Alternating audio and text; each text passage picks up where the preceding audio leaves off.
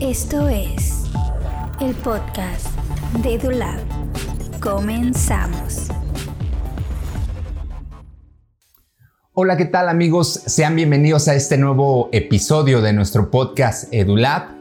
Es un gusto que nos acompañen en estos minutos que vamos a estar compartiendo con ustedes. De verdad que les agradezco muchísimo su tiempo. Recordemos que este podcast lo podemos escuchar por Spotify, pero también lo podemos visualizar y obviamente escuchar a través de nuestro canal de YouTube. Entonces de verdad que les agradezco muchísimo, incluso por todos los comentarios que nos han estado haciendo llegar. De verdad que muchísimas gracias, nos sentimos muy contentos de, poder darle continuidad en este caso a, esta nueva sección que no tiene mucho que estrenamos, que es el podcast de Dulab. Y de verdad que muchísimas gracias por acompañarnos. Bueno, en estos pocos minutos vamos a estar platicando de algunas recomendaciones de la etapa preanalítica y de la etapa analítica para evitar en este caso la hemólisis. Recordemos que el último episodio que estuvimos compartiendo con ustedes, estuvimos platicando un poquito acerca de la hemólisis, entonces vamos a darle continuidad a este tema. Y, bueno, pues en, en, algunos pocos minutos vamos a dar, a mencionar algunas recomendaciones que son muy importantes tomar en cuenta en este caso para evitar el proceso de hemólisis. Cuando nosotros vamos a realizar una toma de muestra de sangre, nosotros, nos, es muy importante que nosotros Seleccionemos el calibre adecuado, de, en este caso del dispositivo con el cual vamos a funcionar, en este caso la aguja. Muy importante que el calibre sea adecuado de acuerdo al calibre de la vena o al grosor de la vena que nosotros vamos a funcionar. Ya que si nosotros eh, no realizamos una correcta elección, en este caso de la aguja, eh, puede que haya una disminución, en este caso la disminución del diámetro de la aguja, puede producir un aumento o un, incremento en el flujo de sangre en el momento que realicemos la extracción y ese, y ese aumento de flujo y de fricción pues en este caso genere la hemólisis de la muestra. Por otro lado es muy importante que nosotros realicemos la toma de muestra de preferencia de la zona em, antecubital, que en este caso eh, pues es la, es la zona que se encuentra por encima del antebrazo eh, más o menos a la altura del codo, toda esa es, la zona antecubital ya que el riesgo en este caso de la hemólisis cuando se realiza la punción de esta de, las venas que pasan por esa zona pues es menor en comparación a las funciones que se pueden realizar en la zona del antebrazo o incluso en la zona del dorso de brazo, del dorso de la mano, perdón. Entonces es muy importante que nosotros eh, seleccionemos una zona que eh, pues de alguna manera nos facilite muchísimo más la toma de muestra de sangre, pero de preferencia, si es posible, utilizar las venas que, están en la, en la, zona de la fosa antecubital.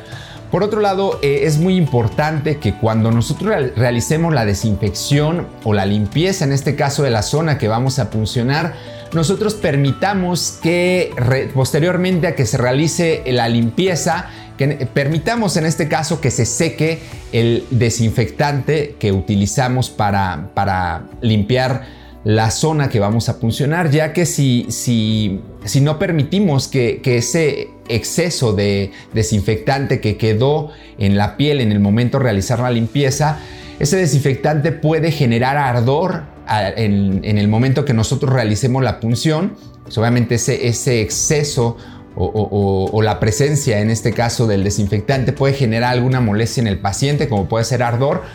o también en este caso eh, en el momento de realizar la punción, esa, la presencia del desinfectante pues puede generar también eh, hemólisis. En ocasiones pues también es, es, necesario tomar las muestras con jeringa, ya sea que eh, en el hospital donde nosotros trabajemos o en el laboratorio, pues en ocasiones no hay ciertas temporadas, digo, en, este, en, mi caso suele pasar que en ocasiones se llegan a terminar las agujas de, para el sistema de vacío y en ocasiones pues el hospital nos proporciona jeringas y agujas para realizar las tomas de sangre. Entonces, en este caso, si la, si la toma de muestras se va a llevar a cabo a través de una jeringa, pues es bien importante tomar en cuenta diferentes puntos. Es muy importante que nosotros cuando coloquemos la aguja en el émbolo de la, de la jeringa, eh, nos aseguremos en este caso que esté bien acoplada esa aguja con el, con el émbolo, ya que eh, si no hay una buena acoplación o un buen acoplamiento entre, la, entre el émbolo y la aguja, esto nos puede generar espuma.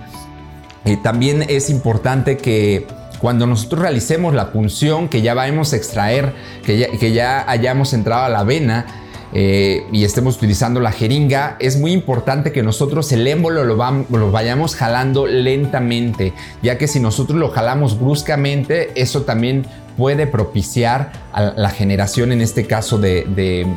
de, hemólisis. Y eh, también otro de, los, de las malas prácticas que comúnmente hemos observado y se ven en muchos lugares de trabajo dentro del laboratorio es que cuando se realiza una, una extracción de muestra de sangre con ayuda de una jeringa, eh, pues si, si, hay tubos al vacío, que es lo más común, es eh, una vez que se retira, en este caso, la, la, jeringa de la, de la vena, en, ocasiones el,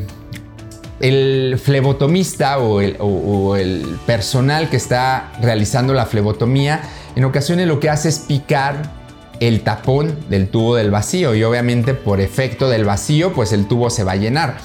Entonces es muy recomendable que no se piquen los tubos al vacío eh, cuando se realice la extracción con jeringa.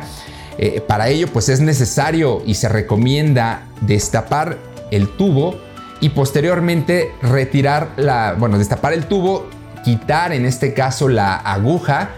y eh, por medio en este caso de del émbolo y, ir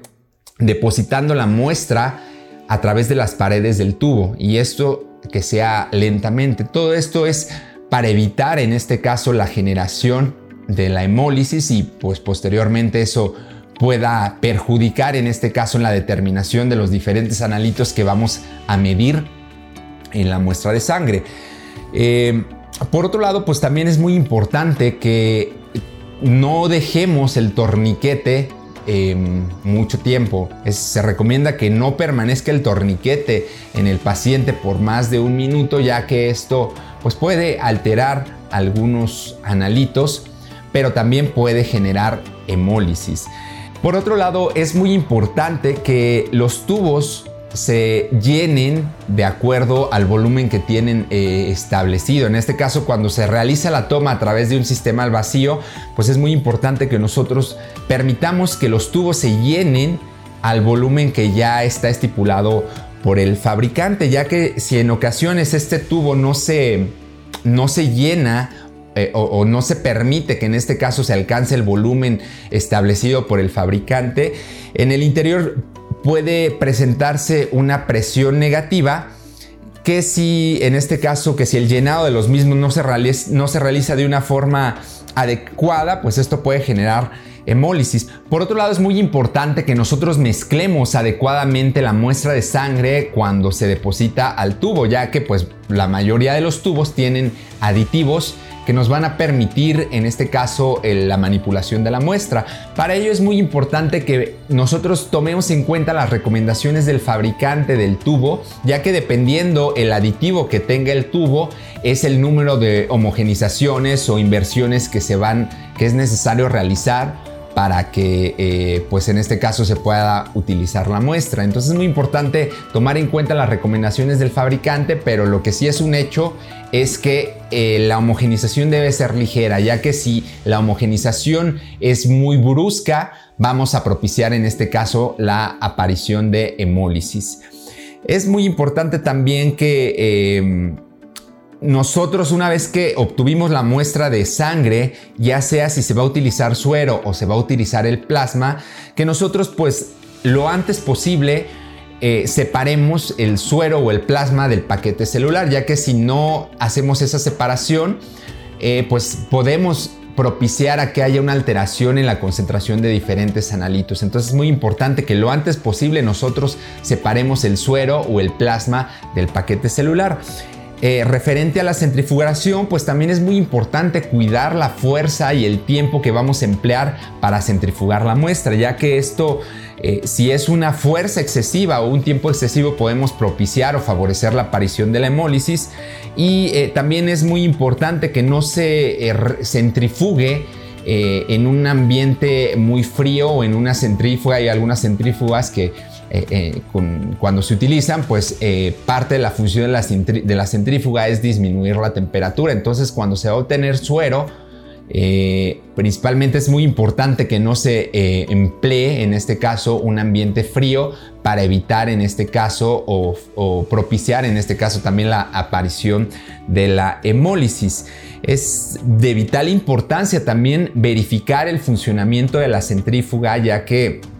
si nosotros de alguna forma no garantizamos que estamos centrifugando a cierta fuerza y a cierto tiempo, pues esto también nos puede perjudicar. Es por eso que es muy importante tomar en cuenta las bitácoras, en este caso de mantenimiento correspondientes a la centrífuga, para que nosotros así garanticemos que estamos centrifugando a la fuerza y al tiempo que nos está indicando en este caso eh, la centrífuga. Eh, en, cuando se va a obtener suero, es muy importante que nosotros permitamos que la muestra se coagule eh, correctamente. Es muy importante que nosotros eh, le demos ese tiempo a la muestra para que se coagule y de esta manera podamos permitir en este caso la obtención de, suero y no es recomendable pues centrifugar muestras que aún no estén coaguladas. Sí es muy importante que lo antes posible obtengamos ese suero y ese plasma, pero también en el caso del suero sí es muy importante permitir que la muestra se coagule adecuadamente para que podamos realizar en este caso la obtención del suero de la muestra. Otra práctica que es muy común y que debe evitarse eh, en el momento que estamos manipulando alguna muestra, principalmente cuando vamos a obtener suero, es evitar el uso de aplicadores de madera. Eh, en ocasiones es muy común que se introduce un aplicador de madera y se extrae en este caso el coágulo. Este tipo de manipulación puede propiciar en este caso la aparición de hemólisis y es por eso que tiene que tomarse en cuenta este punto y tratar de evitar esa mala práctica para evitar en este caso la hemólisis de la muestra. Eh, cuando una muestra es centrifugada también es recomendable que no se vuelva a centrifugar por segunda ocasión y esto principalmente cuando se realiza la determinación de algunos electrolitos ya que se ha visto que si una muestra nosotros obtenemos el suero del, paciente o, en este caso el suelo de esa muestra y esa muestra se vuelve a, centrifugar una segunda vez, pues pudiéramos arriesgarnos a que haya una alteración si se van a realizar algunas determinaciones, como vienen siendo la determinación de electrolitos. Entonces, todos estos son algunos puntos eh, interesantes y que es muy importante que tomemos en cuenta, en este caso para garantizar que la muestra que vamos a,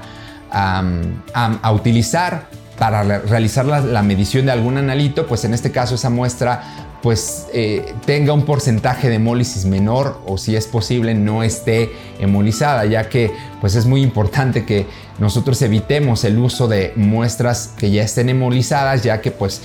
conforme lo vamos a ir platicando,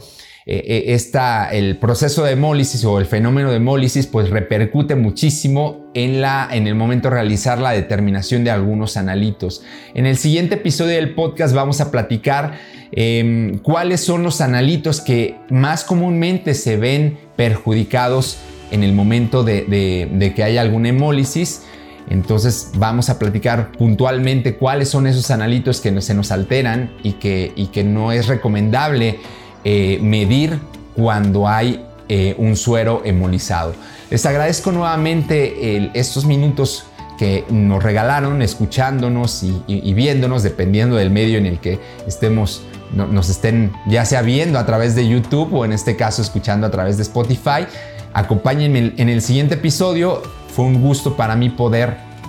estar con todos ustedes, aunque sea algunos minutos. Les mando un fuerte abrazo donde quiera que se encuentren. Cuídense mucho y nos vemos en el siguiente episodio del podcast. Hasta pronto.